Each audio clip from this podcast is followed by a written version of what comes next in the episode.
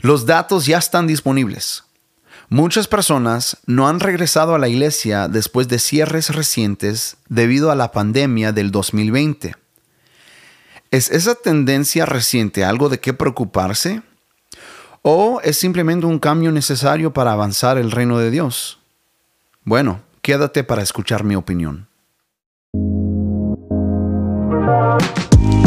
Inconformistas nace del anhelo de cuestionar todo, de ser original y ser contracultural.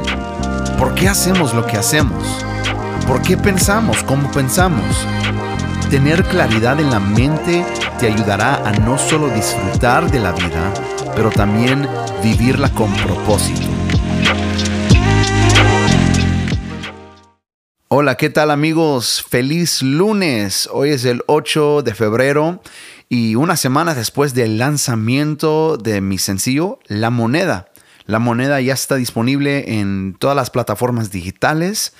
espero que lo hayan escuchado y que haya sido de bendición para ti. Fue un enorme esfuerzo eh, de parte de nosotros y del equipo de aquí de Heartline. Y gracias a Dios que todo salió bien, el lanzamiento fue un éxito. Así que si no lo han escuchado aún, pueden ir a buscarlo, ya está disponible. También está en YouTube el video musical. Entonces estamos súper emocionados de lo que Dios está haciendo a través de eh, Heartline Co., eh, la productora de nosotros y también a través de la música que Dios me ha dado. Eh, la verdad es un privilegio poder compartir. He estado haciendo entrevistas y creo que en las próximas semanas también voy a estar haciendo entrevistas en cuanto a el sencillo y actualización de mi vida, de la vida de mi familia. Así que eh, si no me están siguiendo en las redes, bueno, quiero dejarles saber que estoy en Instagram, Facebook, Twitter, YouTube, todo lo pueden encontrar como David Uno Reyes para estar eh, al tanto de lo que estamos haciendo. Gracias a Dios, hay muchos proyectos que estamos haciendo este año juntamente con mi esposa y con los chicos que están aquí en, el equipo de Heartline. Así que, no, súper, súper agradecido con el Señor. Bueno, quiero entrar en este tema.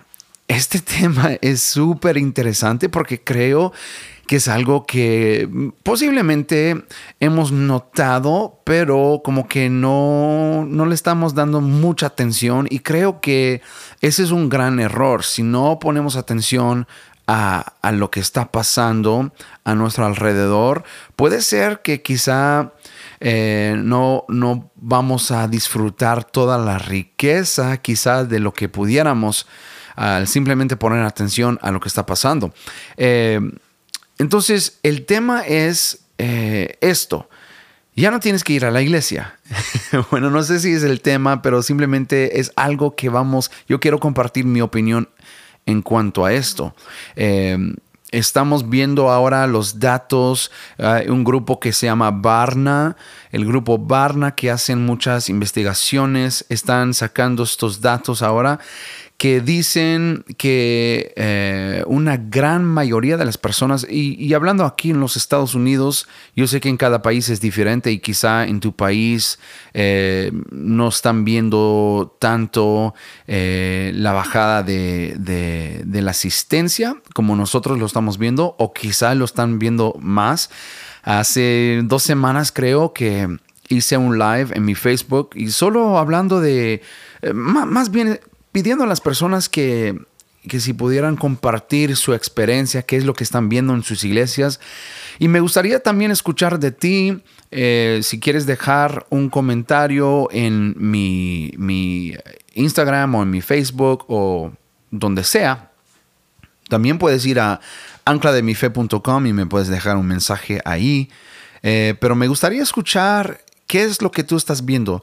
Eh, yo sé que debido a la pandemia del 2020, eh, la cual aún muchos de nosotros todavía estamos viviendo en, los efectos de, la pandemia. Por ejemplo, aquí en mi estado, en el estado de Washington, en los Estados Unidos, todavía estamos como en el fase 2 de, el plan para reabrir todo.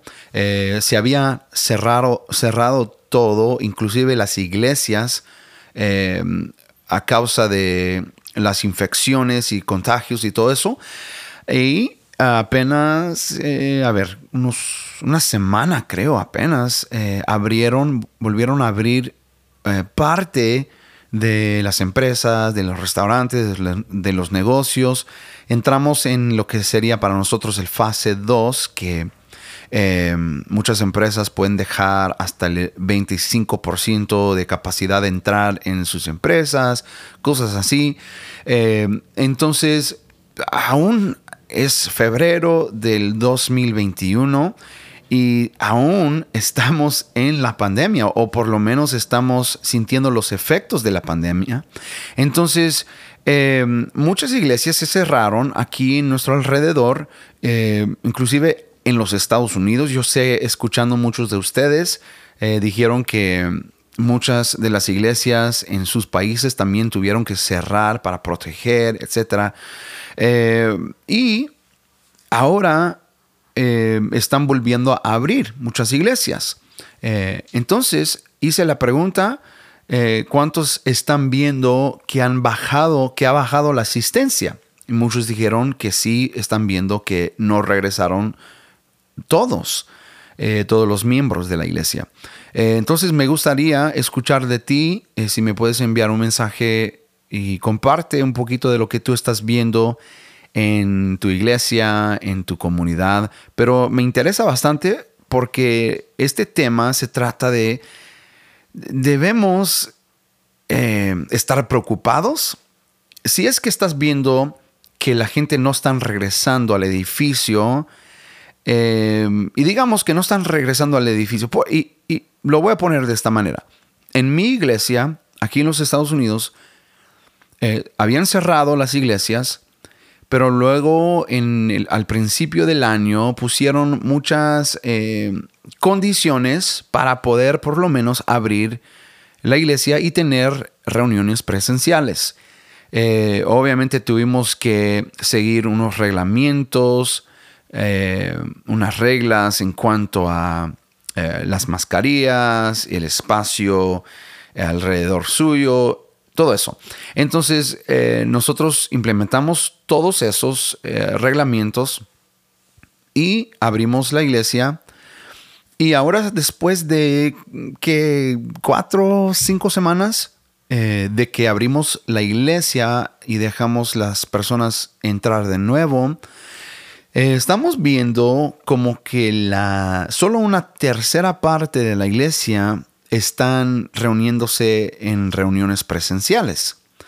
Eh, dos, yo diría que, el 60%, algo así, eh, todavía siguen congregándose online, en línea, o en el Internet, en Facebook, en YouTube, eh, en digital. entonces, mi pregunta es, ¿es algo para de qué preocuparnos o es simplemente un cambio necesario que al final va a promover el reino de Dios? Eh, va a avanzar el reino de Dios. Entonces, e, esa es la pregunta y quería eh, compartir mi opinión. Yo creo que hay muchas cosas que están ocurriendo a la misma vez. Eh, por un lado, yo veo a personas que son los opositores de, este movimiento, eh, diciendo que está mal que la gente no están regresando a las iglesias, ya que el gobierno están dando permiso de regresar. Eh, otros están diciendo que se están enfriando las personas y nunca estaban muy anclados a Dios y por eso dejaron de congregarse a la iglesia, en la iglesia. Eh, pero los que defienden, los defensores, digamos, los que defienden el hecho de que muchos están todavía quedándose en casa en lugar de congregarse, dicen que pues para empezar, hay, hay unos que simplemente eh, no pueden por salud, eh, no pueden estar donde están muchas personas, no pueden congregarse en, lugares públicos por su, salud, por su salud. Otros eh, dicen que si las personas están en sus, en sus casas y están adorando a Dios y están usando los lives de la iglesia, entonces, ¿qué hay de malo en eso? Ok, quiero compartir mi opinión, porque yo sé que hay muchas opiniones y la razón por la cual es porque eh, estamos viendo una reforma. Yo creo que estamos entrando en una nueva reforma. La primera reforma ahí de Martin Luther de hace 500, 500 años, eh, esa reforma eh, se trataba de teología, de doctrina. Y después de, ese periodo de tiempo se reformó la doctrina y salió de ahí una doctrina más sana, una doctrina más eh, cerca al corazón de Dios, un entendimiento de quién es Dios y quiénes somos nosotros y cómo es que eh, y cómo es que realizamos esta vida cristiana. Ahora, lo que salió de esa reforma fue, eh, fueron las prácticas de, la fe. Por ejemplo, de ahí salió cómo vamos a practicar la fe. Eh, qué es lo que vamos a hacer, la liturgia, eh, las costumbres que vamos a adoptar. Y de ahí nació lo que ahora es la iglesia contemporánea. Eh, en la iglesia contemporánea muy probablemente vas a ver un tiempo de adoración y una prédica y quizá un llamado para responder con oración e imponer manos. En una iglesia moderna vas a ver eh, bautizos, vas a ver eh, quizás clases de orientación, clases de liderazgo, cosas así que vemos en todas las iglesias modernas. Y eso no ha cambiado en más de 500 años. Eh, esa reforma se estableció las, las, normas de las prácticas, lo que practicamos en, en, en, nuestra vida diaria, lo que hacemos todos los días como cristianos y cómo practicamos nuestra fe, todo eso fue establecido hace 500 años atrás.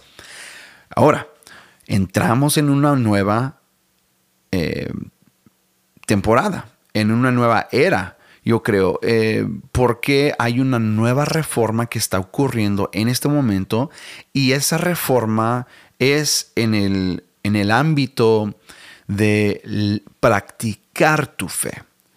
en, el, en, el primer, en, la, en la primera reforma se estableció qué es lo que creemos, cuáles son las doctrinas sanas, cuál es el evangelio sano, o, cuál es el evangelio en sí, o, qué es el evangelio en sí, perdón. Y ahora se está reformando, yo creo, cómo es que vamos a practicar nuestra fe. La vida, si tú, si tú ves lo que hacemos en nuestras reuniones en los fines de semana, estoy hablando de antes de la pandemia, eh, en realidad no vas a encontrar mucha comparación en las escrituras. Por ejemplo, en la iglesia antigua, la iglesia, la, iglesia primitiva, como dicen, eh, en Hechos, cuando apenas estaba, estaba naciendo la iglesia y era eh, una iglesia joven, y cómo es que practicaban la fe. Ahora, en comparación con la iglesia en la actualidad, cómo es que practicamos nuestra fe ahora es totalmente diferente. Y vemos algunas cosas, pero igual hemos adoptado muchas costumbres que en realidad no están en la Biblia. No, no son costumbres malas, eh, pero igual eh, la Biblia y, y las historias de la iglesia primitiva no dan muchos detalles de cómo es que se debe practicar la fe. Entonces yo creo que Ahora hemos llegado a un punto donde vamos a ver una nueva reforma en la práctica de la, fe. Y creo que ahí es donde muchos de nosotros estamos tambaleando, o sea que estamos que como pensando que se siente mal, o sea, se siente malo saber que hay personas que no quieren regresar al edificio. Eh, ok, entonces yo, yo estaba pensando, aquí en mi iglesia, eh, mi iglesia es, distinta porque mi pastor, eh, él es muy interesante. Él, lo que me ha sorprendido más de él, de cual en comparación a, a otros pastores que he conocido en mi vida, es que él tiene mucha confianza en las personas. ¿Qué quiero decir con eso? Él no asume que los miembros están en pecado. Él está asumiendo que los miembros lo están escuchando cuando Él predica y que ellos están poniendo en práctica las enseñanzas de las escrituras. Eso es interesante porque yo vengo de un trasfondo de donde asumimos o asumábamos, más bien, que las personas no estaban poniendo atención y que las personas andaban en malos caminos y nosotros teníamos que llamarles la atención a todo tiempo. Eh, y ahora llegando acá, digo, a veces me confunde, a veces me quedo como un poco paralizado porque digo, pero pastor, ¿cómo es que vamos a poner tanta confianza en las personas? Y, se oye mal, ¿verdad? O sea que, claro, eso está mal. Pero nunca en la iglesia de donde, en las iglesias de donde yo vengo, eh, nunca se decía, no, no confiamos en la gente. No, nunca lo decíamos, pero nuestro comportamiento y las cosas que hacíamos, eso indicaba que en realidad no teníamos confianza en las personas. Por ejemplo, decíamos, no cualquier persona puede orar por otra persona. Eh, esa es una gran regla en la iglesia eh, de Latinoamérica y la iglesia hispana. No cualquier persona puede orar por otro. Tiene que ser quizá una persona eh, quizá grande, de edad, o una persona, hay, también hay grupos que dicen que no, ni, puede ser una mujer, tiene que ser un hombre. Eh, hay grupos que, dicen que tienen, tienen, que hablar en lenguas, eh, tienen que dar esa prueba, eh, tienen que ser llenos del Espíritu Santo, pero tampoco tienen criteria que, que muestra si está lleno o no. Entonces, hay muchas reglas. Y cuando yo vine acá, me di cuenta que hay, hay reglas, obviamente, tienen estándares y tienen eh, principios, eh, pero a la vez yo notaba algo sencillo como esto. Te doy un ejemplo sencillo. En todas las iglesias donde yo crecí, iglesias hispanas, eh, había una reunión entre semana donde no llegaban muchas personas y se sabía que y sabían que iban a llegar pocas personas. Entonces lo que hacían los ujieres, eh, porque los pastores los ponían a hacerlo, los ujieres tomaban un, lazo y cerraban ciertos, ciertas eh, filas de sillas, de asientos o sea que para no dejar que las personas se sientan en, esas, en esos asientos y para que se sienten más al frente.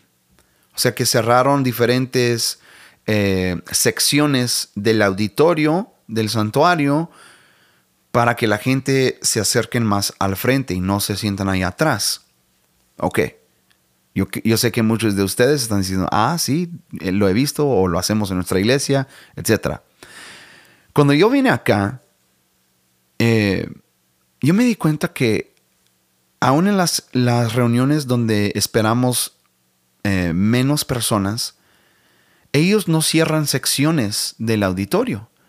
Ellos dejan todo abierto. Y yo le hice la pregunta al pastor, le dije, pastor, ¿y por qué no cerramos diferentes secciones para dejar que todos eh, o más bien para dictar que se sienten las personas al frente. Y me dijo, bueno David, aquí no tratamos de, de manipular a la gente. Y pensé, dije, manipular a la gente. O sea, no, solo queremos que, que hagan algo eh, específico. que cuando me di cuenta es manipular a la gente. o sea, no, no hay otra forma en mi mente de explicarlo porque me di cuenta por primera vez que todos esos, esos años yo estaba de cierta manera eh, tratando de manipular comportamiento.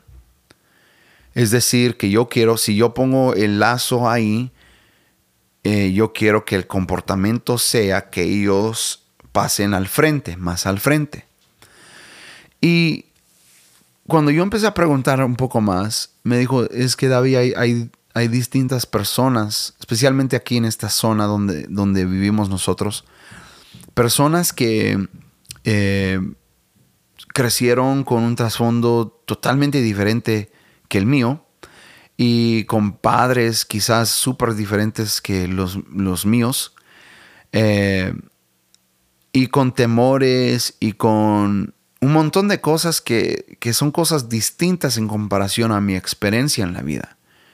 Entonces él me dijo, tú tienes que respetar que hay personas que están entrando a, entrando a la vida cristiana y es un paso súper grande el hecho de que simplemente estén en el edificio. Y ahora nosotros les estamos diciendo, ok, ahora sí tienes que eh, tener un cierto comportamiento, tienes que sentarte enfrente que si son personas que al principio eh, son un poco raros en cuanto a eh, la vida social. O sea que son un poco raros, como, como dicen que no es muy fácil para ellos hacer amigos ni para hablar con las personas. Y que si apenas están entrando solo para ver si quieren seguir a Jesús. Y ahora nosotros estamos tratando de forzarlos a hacer algo que para nosotros es importante, pero ellos han hecho algo súper grande en simplemente estar en el edificio y escuchar. Cuando yo escuché eso dije, wow, nunca lo había visto de esa manera. Y yo creo que soy un inconformista, pero nunca eh, tomé una pausa para pensar en las cosas que hacemos en la iglesia, qué, qué estamos comunicando a la gente cuando hacemos lo que hacemos en nuestras iglesias. Entonces, digo todo esto porque creo que lo, lo que he aprendido es que cada persona sigue a Jesús de una manera distinta. Y en realidad, Jesús dijo, si van a ser mis seguidores, toma tu cruz y sígueme. Pero no dijo, no, pues primero tienes que congregarte en tal tal iglesia, con tal tal organización, tal tal denominación, porque ellos sí lo tienen correcto. No. Él dijo, toma tu cruz y, sígueme, empieza a caminar. Wow. O sea, yo creo que parte del problema, y lo hemos visto en el pasado, con los israelitas, con eh, la ley de Moisés, que en realidad Dios no dio, Dios no dio 600 leyes a los israelitas. Él dio 10 mandamientos. Fueron los israelitas y Moisés que crearon la ley de Moisés. En otras palabras, esos son... Eh, ahora, quiero, quiero aclarar lo que acabo de decir porque yo sé que muchos hay como alarmas. claro que Dios estaba en el proceso, eh, pero por ejemplo, cuando las personas eh, empezaban a quejar y quejar y quejar y quejar, tuvieron que añadir y añadir y añadir leyes. Cuando las personas eh, decían, bueno, yo sé que no puedo eh, quebrar este ley, uno de los mandamientos, pero ¿qué si hago esto? Y em, inventaron otra forma de, romper uno de los mandamientos, de, quebrar uno de los, de los mandamientos. Y luego tuvieron que poner otra ley. O sea que otro, otro nivel de ley para poder eh, ayudarle a estas personas no, no eh, romper uno de los diez mandamientos. Entonces poco a poco eh, empezaron a poner capas de diferentes leyes. Claro que Dios estaba en el proceso incluido, pero Dios sabía todo el tiempo, durante todo ese tiempo lo que estaba pasando. Él sabía y él estaba en realidad probando algo. No puedes ganar tu salvación. No hay nada que nosotros podemos hacer. Porque si pone 10 mandamientos, entonces se tiene que crear otros 10, una capa extra para que no lleguen más cerca a los primeros 10. Y luego si ya empiezan a, pecar y romper es, eh, la, la segunda capa, y luego hay que poner otra capa de otros 10 mandamientos para que no entren a la segunda capa. y después hay cienes y cienes de, leyes eh, porque Dios está enseñándonos que el problema con reglas es que al fin de todo nunca es suficiente. Por eso Dios, eh, Jesús, puede resumir eh, la obediencia perfecta a Dios en dos mandamientos. Ama, tu, ama al Señor tu Dios con toda tu alma, con toda tu mente y todo tu corazón. Y el segundo semejante. Ama a tu prójimo como a ti mismo. Uf, con esos dos puedes obedecer a Dios al 100 con la gracia de Jesús. Entonces, lo que quiero decir con todo esto, yo sé que estoy como que eh, un poquito fuera de tema, pero eh, se trata de lo mismo. Lo que, ha, lo que está pasando en nuestras iglesias y lo que estamos viendo, especialmente aquí en los Estados Unidos, es que muchas personas no están regresando a la iglesia y yo creo que no, no debemos estar preocupados. Ahora, déjame decirte cuándo debes preocuparte. Porque yo creo que las personas, los líderes que están defendiendo y las personas que están defendiendo el hecho de que muchos están siguiendo a Jesús en sus hogares sin tener que ir al edificio, yo creo que los que defienden eso son líderes que han afirmado sus miembros y han puesto autoridad en sus manos para seguir a Jesús como ellos ven que se debe.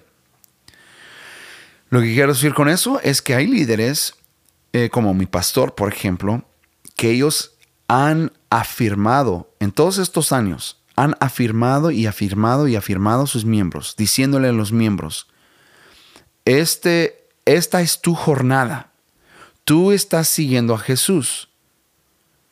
Entonces yo lo único que voy a hacer es apoyarte como líder, pero toda la autoridad para seguir a Jesús está en tus manos no es mi responsabilidad.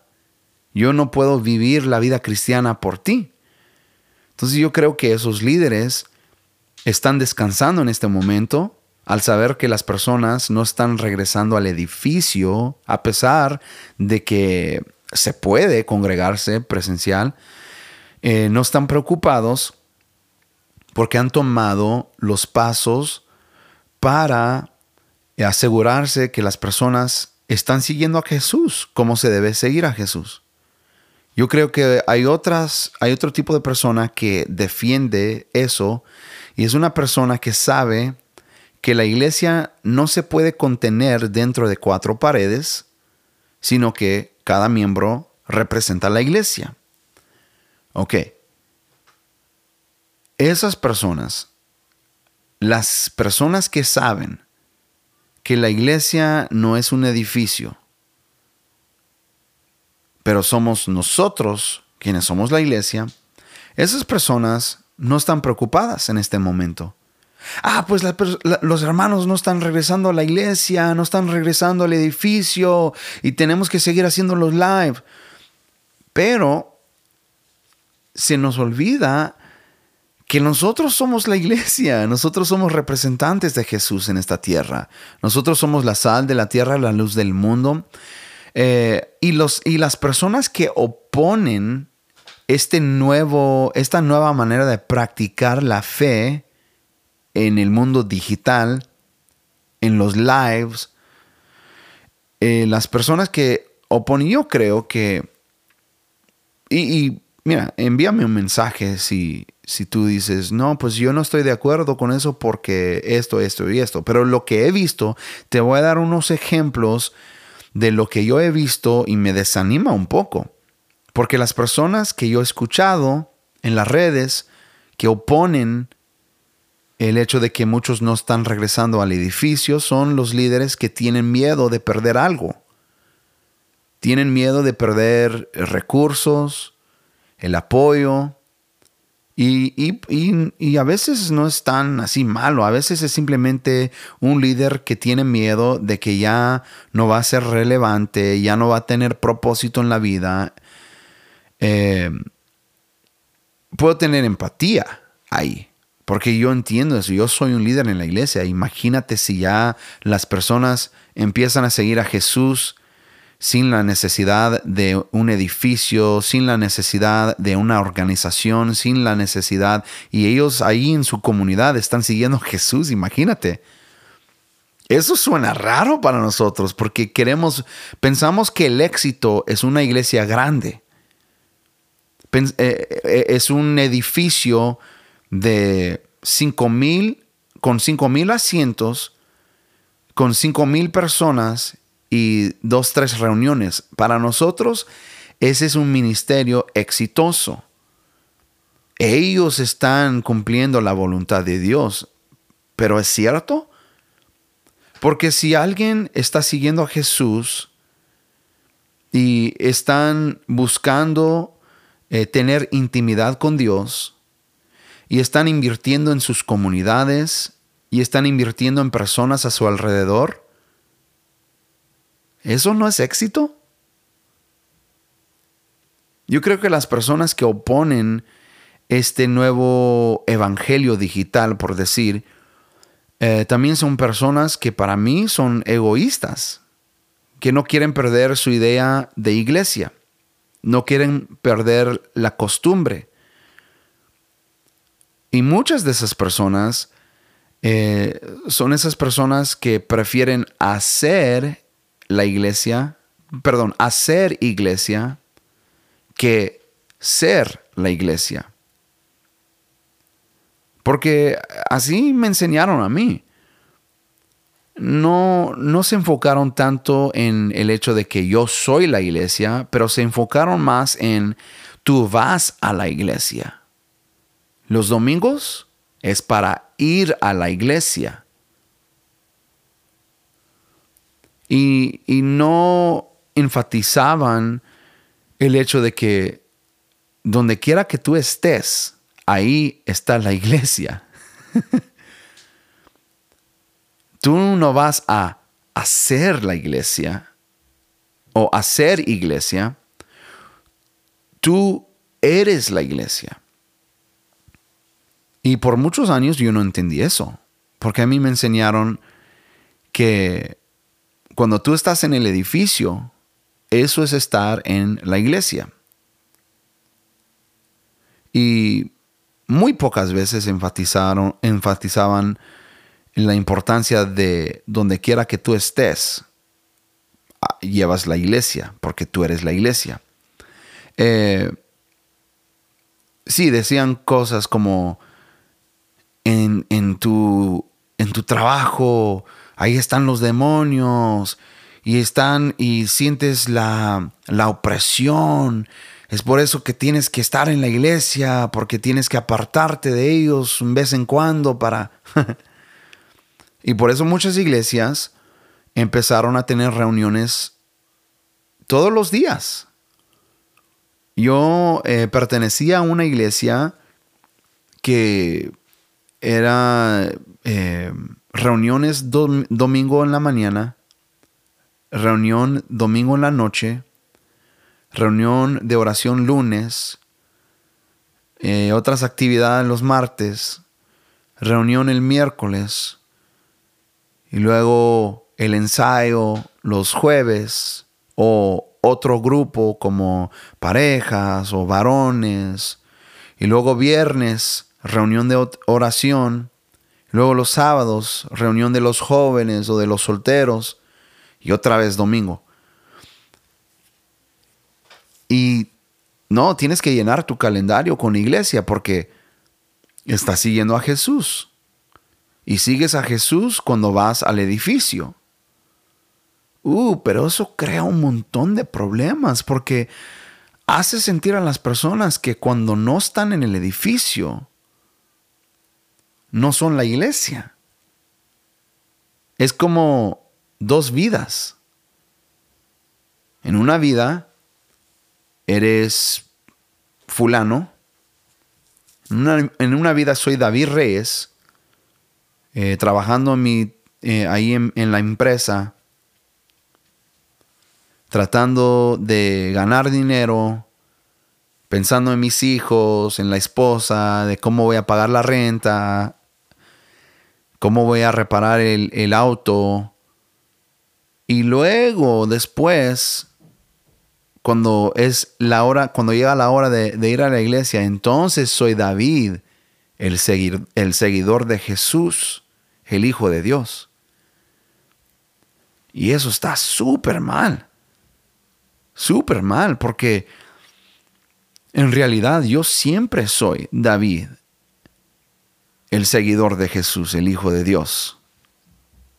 O sea, siempre, en cada momento de mi vida, hoy, en este momento, mira, estoy en mi casa, pero en este momento yo sé, yo sé que yo soy un seguidor de Jesús, yo soy la iglesia y yo pertenezco. No son dos vidas distintas que yo vivo. Y creo que personas que, están eh, en contra de que las personas ya no están congregándose en las iglesias son ese tipo de personas que, que prefieren más hacer iglesia que ser la iglesia. Porque sabes que es más fácil. Mira, es más fácil ir al edificio donde están los pastores y los líderes predicando, aplaudir un poco, dejar un amén, dos quizá, dejar mi ofrenda y que ellos hagan la iglesia. No, es que hay que apoyarlos porque ellos están haciendo la obra de Dios. ¿Y tú qué estás haciendo? ¿A poco Dios no te llamó a ti también? Uf. Ay, perdón, eso me dolió a mí un poco. That hurt. Pero esa es la verdad. Fuimos creados para más que simplemente llegar un domingo y sentarnos en una silla, cantar un poco, aplaudir mientras el pastor predica y dejar una donación en la cubeta. No, Dios me creó para más. y, y eso para mí no es suficiente. No, yo quiero tener un propósito mayor que eso. Y sí, yo lo tengo. Y, y hacer discípulos de todas las naciones, bautizándonos en el nombre de Cristo Jesús. Ese es el llamado. Y todos lo tenemos. Todos hemos sido llamados para hacer eso. Para ser la luz del mundo y la sal de la tierra para ir e invertir en personas a nuestro alrededor y amar a esas personas como a nosotros mismos y así amar a Dios con todo, abandonando todo por su causa. Entonces, si tú puedes hacer eso y no necesitas la institución de iglesia y no necesitas la organización de la iglesia, si tú puedes seguir a Jesús, si tú puedes buscar tener intimidad con Dios y adorar a Dios, si tú puedes invertir en personas en tu alrededor, personas los que están en tu campo de influencia y amar esas personas y compartir el Evangelio con esas personas. Y si tú puedes hacer todo eso sin la institución de iglesia, sin las organizaciones, las denominaciones, aún sin los líderes de la iglesia,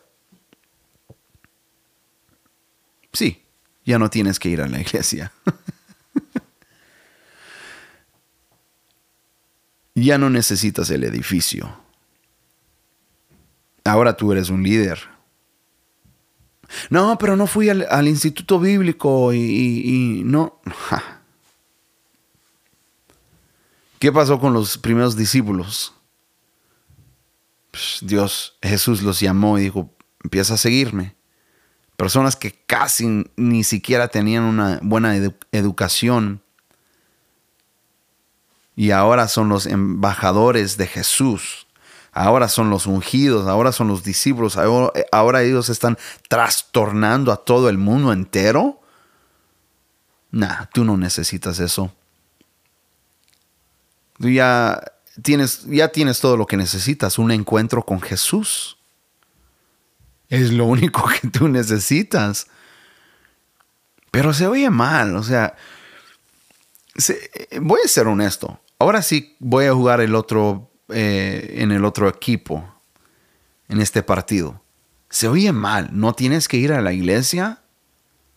O sea, eso eso me pega, me pega en el, en el pecho y digo, wow, no, no sé si, no sé si estoy de acuerdo con eso. Porque recuerden, yo soy un inconformista, yo no me conformo con, con simplemente decir, pues siempre lo hemos hecho así, pero a la vez me gusta cuestionar todo. Y cuando hago esa pregunta, ¿las personas tienen que estar en un edificio? Bueno, por lo menos tienen que estar conectados a un cierto live, ¿verdad? Yo me pongo, me pongo a pensar, ¿qué haríamos si hoy en la noche, mientras estás roncando ahí en tu cama, si desaparece toda la tecnología, ¿cómo es que seguiríamos a Jesús? ¿Cómo sería nuestro caminar con Jesús si no tuviéramos tecnología? ¿Nunca te has puesto a, pensar en eso? A veces, a veces yo pienso así. Y digo, porque a veces digo, no, la gente tiene que estar en el edificio, no, la gente por lo menos tiene que estar conectadas eh, o conectados a, a, live o no sé qué, pero en realidad seguir a Jesús no se trata de nada de eso. O sea, si somos honestos, no se trata de eso. Se trata del corazón. Y por eso digo, y, tampoco estoy, porque cuando yo creo que hay personas, por ejemplo, si, si voy a defender, si voy a eh, jugar en el otro equipo, digo, sí, en el otro equipo. Entonces, yo diría, pero si te aíslas, eso está mal, porque estar solo es cuando el enemigo te puede atacar y te puede hacer un daño y te puede eh, hacer caer, porque estás solo. Pero yo no estoy hablando de las personas que están solas, porque yo más y más me doy cuenta que las personas que no volvieron al edificio todavía se juntan con sus amigos de la iglesia, fuera de la iglesia, fuera del edificio se congregan en sus hogares, a veces en sus hogares ponen en live, están hablando, eh, charlando. O sea que hay comunidad, pero es simplemente no está en un edificio. O sea que están en los hogares. Eso suena mucho como la iglesia primitiva. Primitiva. Prim, ¿Cómo es eso? Primitiva. Ya se me olvidó cómo decir la palabra. Pero la iglesia primitiva em, era así. Iglesia en casa, en hogares. Pero a veces, a veces eh, las organizaciones tratan de hacer eso, por ejemplo, células, y ponen un montón de reglas. Y es como un mini, mini reunión. y los hermanos, pobrecitos, los hermanos ponen sus, el púlpito ahí en la sala. Y es como un, mini, hacen un mini concierto y no se trata de eso. Se trata de, de vivir la vida con otras personas. Lamentablemente, eso es lo que pasa en muchas de, las organizaciones y en la institución de iglesia. Es que se crean reglas que no son necesarias. Mira, en tu reunión de célula, eh, aparta cinco minutos para saludar y luego otros diez minutos para, para cantar unas canciones y luego unos cinco minutos para recoger una ofrenda y son mini reuniones y de eso no se trata. Se trata de vivir la vida con las personas que están a tu alrededor. Quizá tu vecino. Nunca has conocido a tu vecino y Dios te puso ahí en, ese, en esa casa para ministrarle al vecino que está ahí al lado. Uy, ni cuenta que das que existe esa persona. De eso se trata de vivir la vida con personas que están a tu alrededor y, e invertir en ellos y llevarlos a los pies de Jesús. Bueno, ya hablé mucho. Y yo sé que tienen muchas opiniones porque yo y, y, quiero, quiero ser claro. Soy un inconformista y cuestiono, cuestiono todo pero a la vez nunca creo que tengo todas las respuestas. Eh, estoy compartiendo mis opiniones, pero yo, yo tengo que ser honesto con muchos de ustedes. Yo no sé lo que está pasando. O sea, algo está pasando en la iglesia, hablando de la iglesia de Jesús, y yo creo que nosotros los líderes no sabemos exactamente lo que está pasando, pero algo está pasando. Entonces, yo no voy a pretender aquí que, ah, pues yo sé exactamente lo que está pasando. Tengo una idea, tengo opiniones, tengo datos, pero a la vez eh, no lo tengo súper entendido. Entonces estoy abierto al debate y abierto a que me envíen sus comentarios y sus preguntas o, quizá estás totalmente eh, en desacuerdo conmigo, déjame saberlo.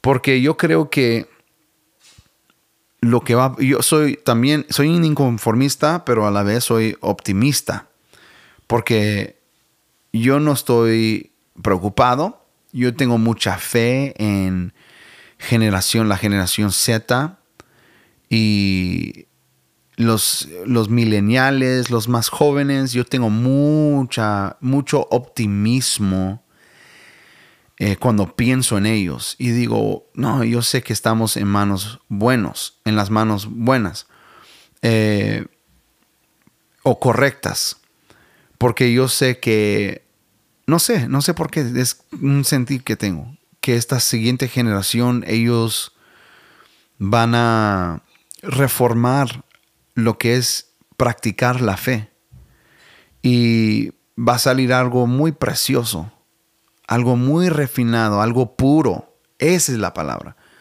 Va a salir un, una caminata pura. Una jornada con Jesús pura. Y me emociona eso. Bastante me emociona. Entonces, a la vez, no tengo todas las respuestas. Entonces, envíame sus comentarios, sus preguntas, eh, yo creo que eh, la semana que entra también voy a hablar de lo mismo y espero recibir eh, más comentarios porque me gustaría escuchar tu opinión. Entonces, inconformistas, muchísimas gracias por escuchar. Me pueden seguir en, en, en, las redes, en Instagram, Facebook, Twitter, todo eso. YouTube. Busca David Uno Reyes. O también puedes enviarme un, mensaje en anclademife.com. Eso es anclademife.com. Ahí puedes dejar eh, un correo electrónico, un mensaje. Y me gustaría escuchar eh, lo que tú opinas en cuanto a este tema. Bueno amigos, muchísimas gracias por escucharme y hasta la próxima. Bendiciones.